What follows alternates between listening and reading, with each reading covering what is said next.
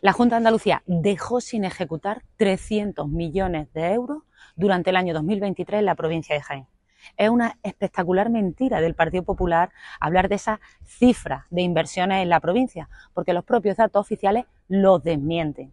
Y es que en el año 2022 se dejaron el 80% del presupuesto sin ejecutar y en el de 2023 se dejaron el 76% sin ejecutar. Son los expertos en no dar inversiones a la provincia de Jaén. Mientras tanto, que nos diga el Partido Popular qué gran inversión, qué gran obra han traído a la provincia de Jaén, ninguna. Siguen despreciando a la provincia de Jaén y los datos oficiales lo corroboran.